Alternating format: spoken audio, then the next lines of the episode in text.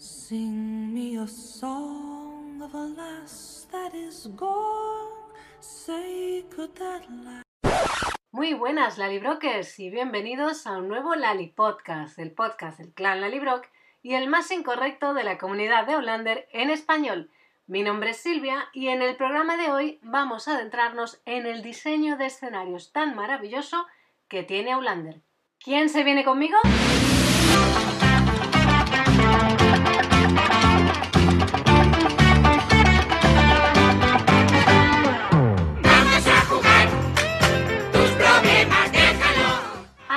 El mes de mayo de 2020, John Gary Steele, responsable del diseño de producción de Hollander, anunció que dejaba la serie tras la quinta temporada. La razón, creyó que era momento de cambiar, simplemente de trabajar en otro proyecto y ahora la serie que cuenta con su talento es The Sandman, que se estrenará próximamente en Netflix. Así que nosotros, a las puertas como estamos ya de que arranque la sexta temporada, queremos darle una buena despedida repasando algunos de sus escenarios más míticos.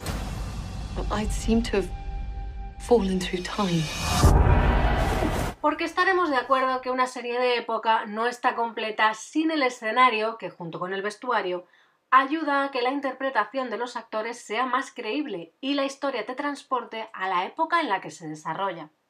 En la primera temporada, por ejemplo, Lotte Bervik, la actriz que interpretó a Gaylis, decía que la primera vez que entró en el gran salón de Lyok parecía real, le parecía tan de verdad que parecía que estaba de verdad en el siglo XVIII. Recrear cualquier época requiere mucho trabajo. En el caso de Outlander, que nos transporta cada episodio al siglo XVIII, no solo se necesita del trabajo de John Gary, también de todo su equipo, es decir, diseñadores, carpinteros, pintores, artesanos.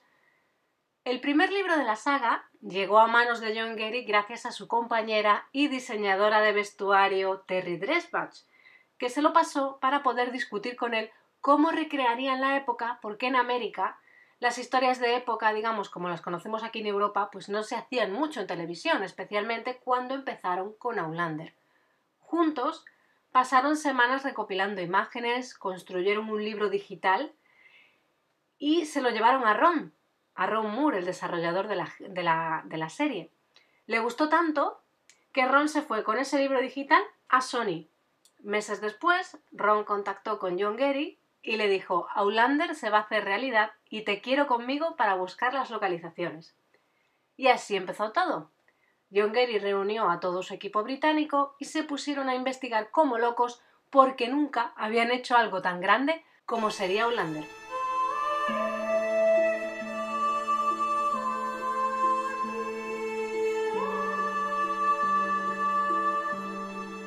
La primera temporada de Outlander en Escocia era muy de meterse con los pies en la tierra, ¿no?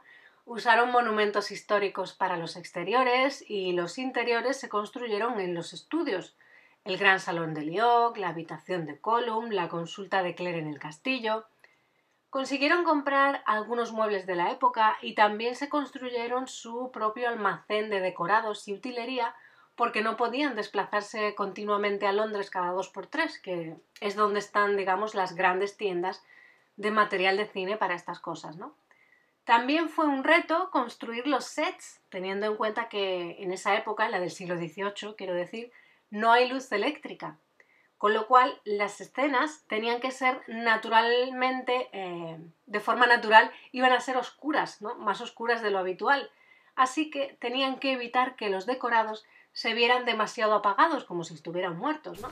There's something I need to tell you, Claire. ¿Escenarios favoritos de la primera temporada?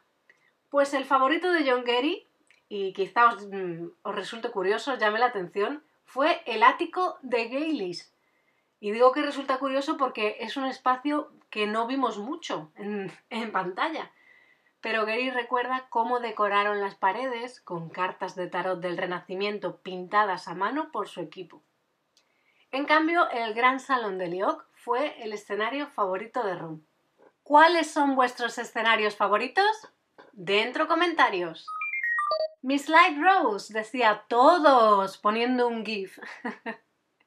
Rebelde a Malcolm nos dice, ¡ay, la Cámara de las Estrellas de París! Chio González, todos están geniales, pero me encantó la Sala de las Estrellas y la botica del maestro Raymond. María José, la del boticario y la imprenta. Silvia nos dice por aquí, hay tantos, creo que en la segunda temporada hay varios, como la Casa de París o el boticario, que me encantan.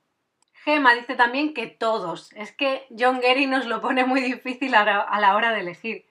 Lonit Monte Torre dice, qué buenos escenarios. A ver ahora eh, que John Gary no está, cómo van a ser, ¿no? Si van a ser tan magníficos. Alicia Cecilio dice, me gusta mucho la consulta de Claire y la botica del maestro Raymond en París. Iona Fields dice, los decorados de la casa de River Run. Maite Frutos, la imprenta es maravillosa. María Pilar Pérez dice, el apartamento de París es el que más, pero todos son de locura, es una gran obra de arte. Nati Rubio, todos son una obra de arte, pero mi favorita es la de París, en la segunda temporada. Sam Hugan Barcelona, el piso de París, la casa grande y la imprenta. Me gusta cuando me dais, cuando lanzo una pregunta de este, de este, tipo, ¿no? De cuáles son vuestros escenarios favoritos, si los tenéis tan claros, si vais ahí a 1, 2 y 3 el piso de París, la casa grande y la imprenta. Carolina Álvarez nos dice por Facebook en este caso, la casa del cerro, la imprenta y la tienda del maestro Raymond. Eva Santamaría dice la casa de París y la tienda del maestro Raymond sobre todo, pero también River Run y la casa del cerro. Luisa se nos desvía un poquito de... se sale un poquito de lo habitual y nos dice Luisa Roger, mis favoritos son todos los de los camarotes del barco cuando llegan a América y la selva. Delia Pariente. Dice, eso es como preguntar qué dedo se tiene que cortar uno. Todos los escenarios son magníficos. Y M. Gesari nos dice también que la imprenta. Está claro que más o menos hay un patrón, ¿no? Tenemos una serie de escenarios ya eh, en los que más o menos coincidimos todos y vamos a repasarlos. Para mí, personalmente, yo diría que la primera temporada no se trata de una localización o un decorado en concreto, ¿no? sino de todo el conjunto, de lo que fueron capaces de construir y de desarrollar, haciendo que aquellos primeros 16 episodios nos generasen ese impacto en los, en los espectadores que todavía nos dura hoy, ¿verdad? Tenemos ese, ese recuerdo tan mágico de lo que fue la primera temporada, ¿no? Esas imágenes de Escocia, ese verde, los tartanes y las lanas, los castillos. En la primera temporada fue un poco todo. Yo creo que no podríamos, eh, no, creo que no podríamos escoger un solo escenario.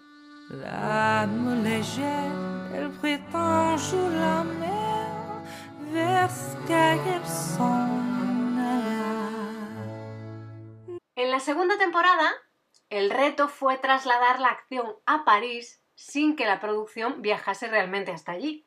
Además, el, el París de hoy en día no tiene mucho de aquella época. Así que se fueron a Praga para rodar los exteriores y con eso y los sets que ya tenían en Escocia, se armó la temporada, que aunque tenía menos episodios que la anterior, en términos de producción tuvieron que empezar a trabajar antes en ella. Pasaron una semana en Praga, rodaron los exteriores de Versalles en los jardines de Drummond Castle y Gosford House y los interiores en Wilton House, Después necesitaban el apartamento de París, como el lugar donde se desarrollaría la trama de Claire y Jamie, el burdel, como el lugar donde Jamie mantendría sus encuentros con el Bonnie Prince, y como escenarios secundarios la casa de Luis y el hospital. También, eh, a la hora de levantar estos sets, los sets que usaron construyeron pasillos en torno a las habitaciones más grandes para que se pudieran mover las cámaras y dar más profundidad a los planos. Luego investigaron todo lo que pudieron para decorarlo todo según el París de la época. Llegaron a tener a una persona trabajando a tiempo completo en las tapicerías y las cortinas. Hicieron los muebles, los pomos de puertas y ventanas, los interiores de las chimeneas.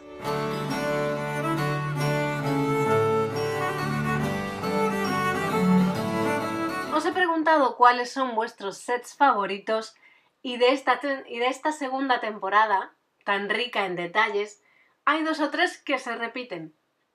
Uno de ellos es la botica del maestro Raymond, un espacio que tenía que desprender cierto halo de misterio, ¿verdad? Para acompañar el misterio que tiene también el personaje.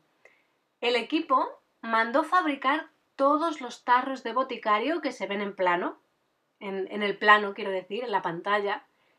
La trastienda tenía más de 140 cráneos que les llevó meses reunir, según recuerda Gina Cromwell, del equipo de John Gary, dibujos llenando las paredes, y según la investigación que realizaron, sí, tener un cocodrilo colgando del techo de la tienda no era raro, pues en pleno periodo de la Ilustración la gente tenía mucha curiosidad por todas esas cosas llegadas de tierras lejanas. En Aulander llegaron a tener incluso dos cocodrilos para la botica del maestro Raymond, comprados en una tienda de utilería de cine de Londres. El primero eh, resulta que tenía un agujero en la barriga y no se dieron cuenta de ello hasta que lo colgaron. Y la verdad que es un, es un escenario muy místico, ¿no? Que como decía al principio, pues va muy acorde con la personalidad de ese personaje siempre tan misterioso como es el maestro Raymond, un viajero del tiempo prehistórico.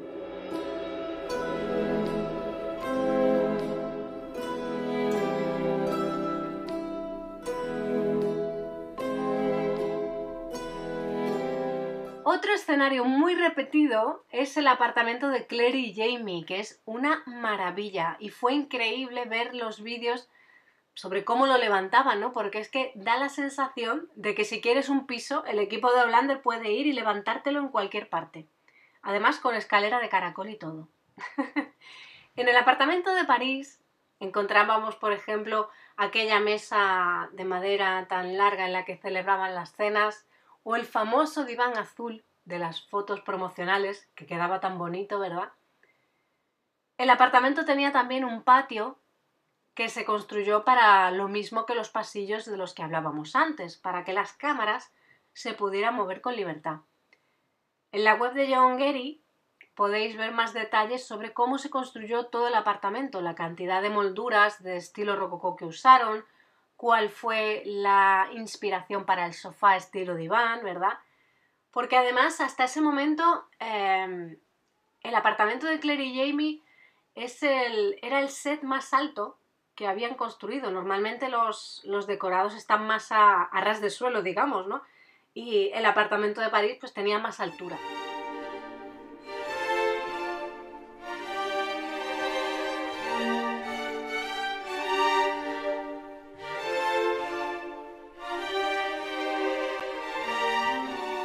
El tercer escenario que nos llama especialmente la atención en esta segunda temporada es sin duda la Star Chamber, la habitación de las estrellas, donde el rey Luis requiere los servicios de Claire como dama blanca. También es uno de los favoritos de John Gary, por cierto, y confiesa que ha sido la primera cúpula que ha construido en su vida, y muchos pensaron que estaba loco por querer construir una cúpula para un, para un decorado.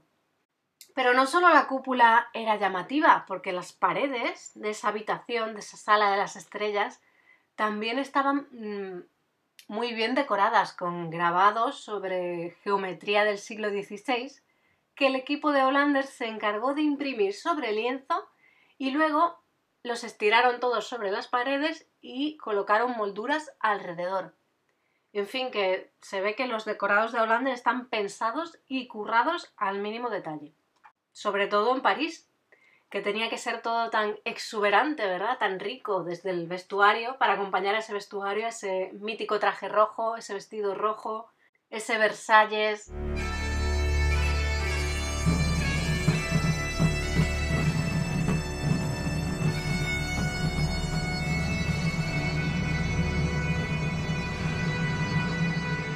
Nos embarcamos ahora en la tercera temporada, Aquí hay un escenario que sin duda arrasa en vuestras respuestas y es la imprenta. Pero antes me gustaría detenerme un poquito en la casa de Claire y Frank en Boston, porque me parece un espacio maravilloso, a mí me encantó. Es muy rico, muy acogedor, todo es muy doméstico. Además, a lo largo de la temporada, si os fijáis, sufre pequeños cambios porque había que marcar el paso del tiempo.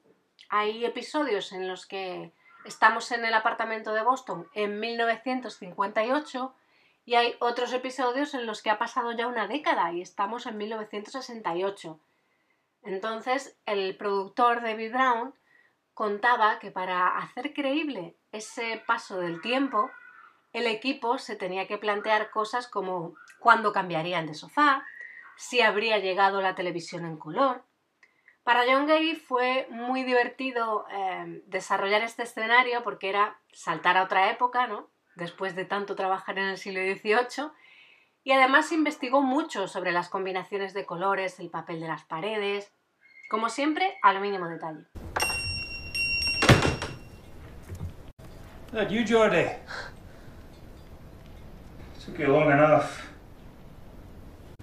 to get the ash? All the way to Glasgow. It isn't Geordie. It's me. Claire.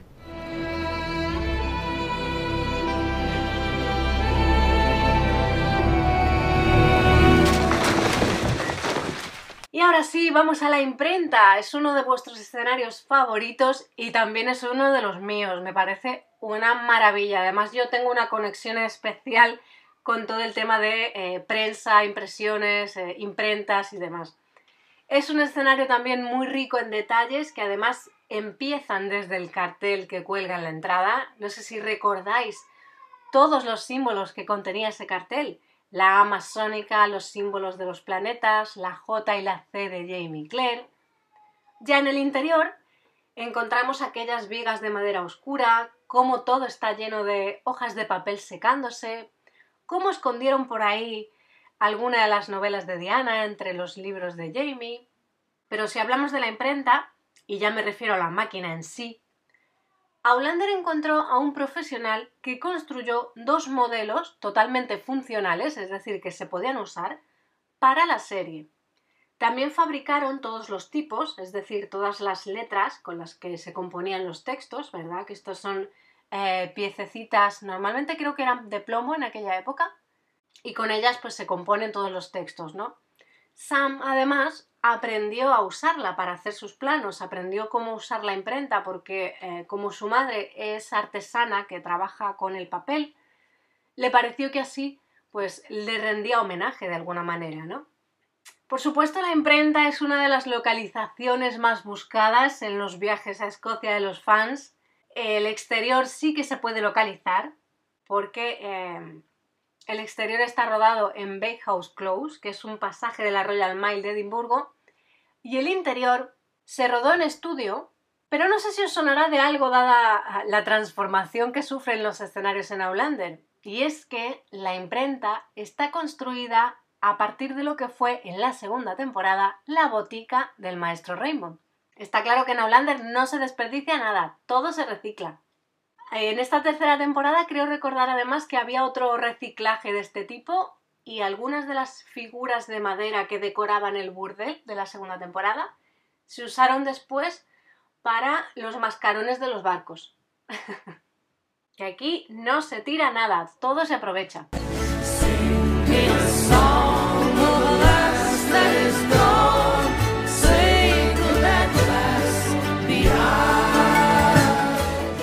Vamos con la cuarta temporada. Aquí los Fraser llegan a América sin salir de Escocia, lo que fue todo un reto. El equipo se trasladó entonces a una ubicación exterior a las afueras del estudio de grabación de Cambernall.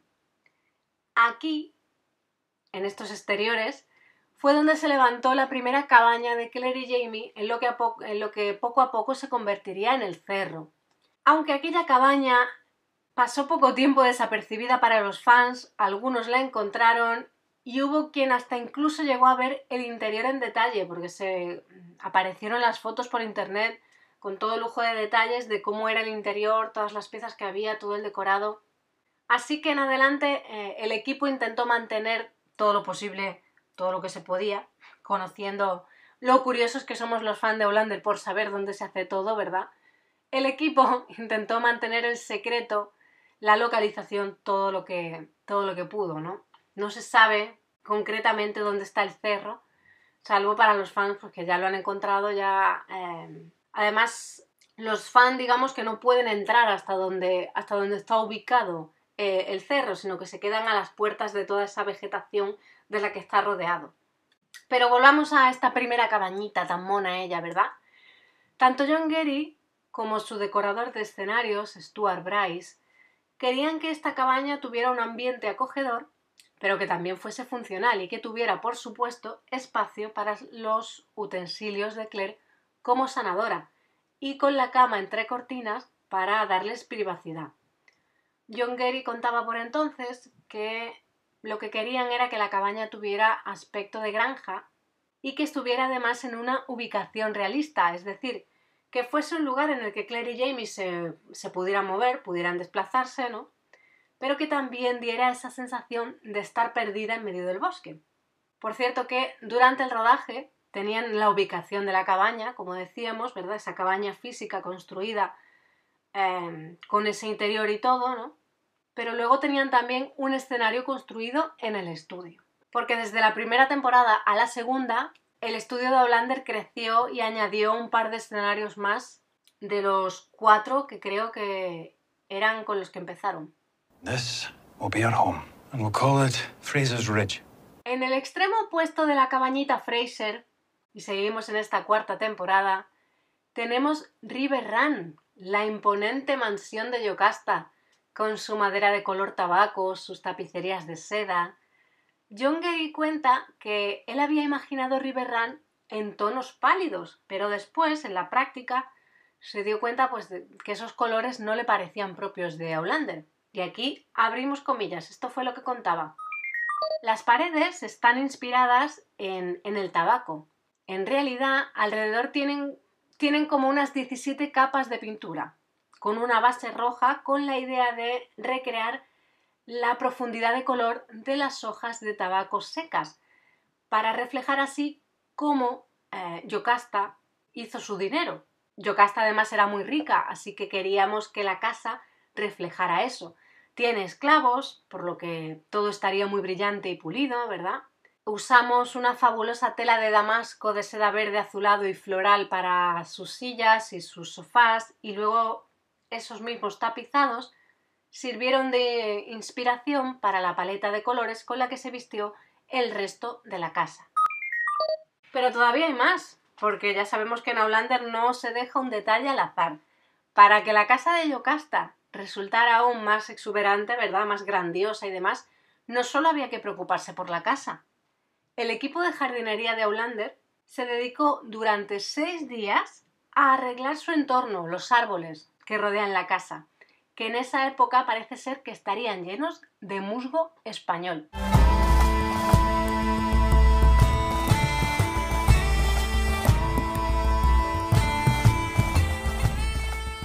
Y llegamos a la quinta temporada, la última en la que los decorados llevan el sello de John Gary. Y aquí hay un escenario que destaca sin ninguna duda por encima del resto y es la casa grande, un adjetivo que John Gary se tomó al pie de la letra. Yo creo que es el decorado más grande que han levantado nunca. Ya desde que empezamos a ver los fans las primeras imágenes en redes, ¿no? Aparecieron muchos comentarios resaltando lo grande que era la casa, si era así como serían las casas de la época. Y sí, construyeron la casa a tamaño real, pero luego resulta que por falta de equipo no pudieron colocar a los actores dentro de la casa. Mm, ya decíamos cuando hablábamos del apartamento de París, ¿no? que alrededor de las habitaciones se construyeron pasillos con más espacio para dar profundidad, porque claro, los decorados son muy bonitos, pero las cámaras se tienen que poder mover por dentro. Y no solo las cámaras, hay que colocar a los actores, y claro, si no hay espacio para ambos, no se puede rodar en el interior de un decorado. Con lo cual sí, eh, construyeron la casa, el exterior eh, es real y se levantó donde lo vemos en la serie, ¿no? De hecho, una vez más hubo fans que encontraron la casa y filtraron fotos en las redes sociales, aunque eso sí, la ubicación se mantuvo en secreto. Pero el interior se construyó en los escenarios del estudio. ¿Qué estancias tiene la casa grande? Bueno, pues tiene una cocina bien equipada, por lo que hemos visto en las imágenes promocionales, aunque eso sí, no hemos llegado a ver a la señora Buck desenvolverse en ella. Jamie y Claire ya tienen una habitación propia en lugar de una cama entre cortinas como tenían en la antigua cabañita. También hay un espacio que parece un despacho donde hemos visto a Claire y Brie escribir, pero no recuerdo yo si, eh, supongo que le habrán hecho a Jamie su propio despacho como tenía en, el apartamento de París, no lo sabemos. Claire ya tiene también su propio jardín, entre otros espacios pues que no habremos visto.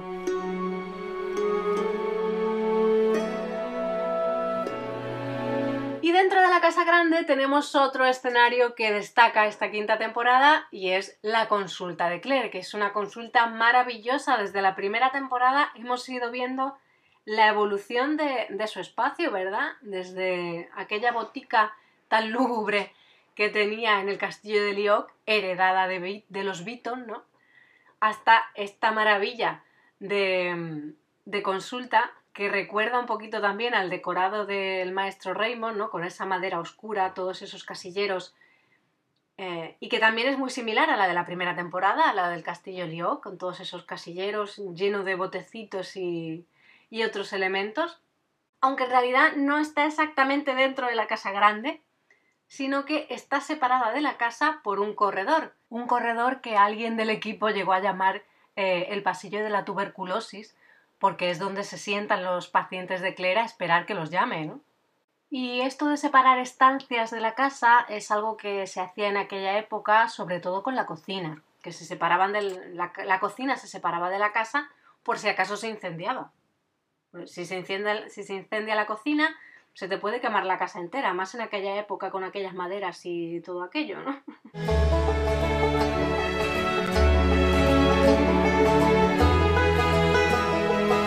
Por cierto, ¿os habéis preguntado alguna vez cuál es el proceso para que todos estos escenarios se hagan realidad? ¿Empiezan a construir sin más? Durante la construcción del apartamento de Claire y Jamie en París, durante la segunda temporada, John Gary explicó un poquito a grandes rasgos cómo cobran vida los escenarios de la saga, es decir, cuál es el proceso antes de que empiecen a construir, porque no van a movilizar a todo ese equipo eh, de la nada para construir un escenario, ¿verdad? Bueno, pues esto era lo que explicaba. Primero, Ron Moore, el creador de la serie, entrega a los jefes de los diferentes departamentos los primeros guiones con los que los guionistas y productores trabajan. En su departamento, John Gary los lee y empieza a bocetar ideas de escenarios, dibujos que luego entrega a los escenógrafos. Estos escenógrafos hacen un diseño rápido con esos bocetos y lo entregan después a los constructores de maquetas, a los constructores de modelos, que son quienes crean estos modelos a escala de los escenarios, estas maquetitas que seguro que habéis visto alguna entre todas las fotos que comparte el equipo, estas maquetas que parecen hechas de papel en blanco. Pues estos modelos a escala ayudan a hacerse una idea de las proporciones, de las piezas, eh, cómo se pueden mover, qué movilidad tienen. Entonces, estos modelos se ajustan y se recortan lo que sea necesario para que todo encaje y también dependiendo del presupuesto que se tenga, claro, hay que tenerlo todo en cuenta. Una vez que se han hecho las modificaciones, los escenógrafos vuelven a trabajar en estos dibujos aplicando todos los cambios que les han dado y desarrollan un modelo más grande. Una vez que Ron aprueba ese modelo más grande, los diseñadores de escenarios hacen todos los dibujos en detalle y se los entregan al coordinador de construcción, que es quien pasa los dibujos a los jefes de los diferentes departamentos. Los yeseros, en fin, los carpinteros, se elabora el presupuesto y ahora sí empiezan el trabajo. Y ya digo que esta es una explicación que dio John Gary en la segunda temporada, ¿vale? Sabemos que Ron Moore eh, ya no está tan al frente de la serie como al principio. Sigue siendo su desarrollador y sigue estando al frente del montaje, de la edición y montaje de la serie, ¿vale? Pero los showrunners, es decir, los productores que dan la cara en, este momento, a estas alturas de la serie, son Meryl y sobre todo Matt Robert. Entonces, no sé hasta qué punto este proceso seguirá siendo así, ¿vale? Pero en aquel momento, pues así, así era y seguramente, pues si no es Ron quien, quien recibe ahora todos estos bocetos, pues tendrán a otra persona al cargo. Pero desde luego es todo un trabajo. Is for the way you look at me. Oh, o is for the only one I see. V is very, very extraordinary. E is even more than anyone that you adore can love. El diseño de producción es todo un arte y a veces a nosotros como espectadores nos parece hasta magia, pero en realidad hay todo un equipo detrás de diseñadores, arquitectos, constructores, decoradores y todo para recrear una época y conseguir sumergir al espectador en la historia. Y no hay duda que Aulander se merece en ese aspecto la matrícula de honor, el Oscar y todos los premios que se le puedan dar. Quizás la industria no haya reconocido tanto a Aulander como nos gustaría a los fans en este aspecto y en muchos otros, pero con este pequeño Lali Podcast esperamos haber aportado desde el clan nuestro pequeño granito de arena a aplaudir, a reconocer y valorar el gran trabajo que ha hecho John Gary Steele y todo su equipo en estas cinco temporadas de Aulander ayudando a hacer real esa época, ese Aulander del siglo XVIII y toda la magia que le acompaña. Hasta aquí el Lali Podcast de este mes. Es el último porque ahora en el mes de marzo vuelve Aulander con su sexta temporada, así que los Lali Podcast entran en stand-by, se quedan en pausa y nosotros nos trasladaremos ahora a Instagram a comentar en directo semana tras semana nuestras impresiones de cada uno de los episodios. Así que este Lali Podcast volverá una vez que termine la sexta temporada. Nos vemos muy pronto y muchas gracias como siempre por estar al otro lado. Adiós.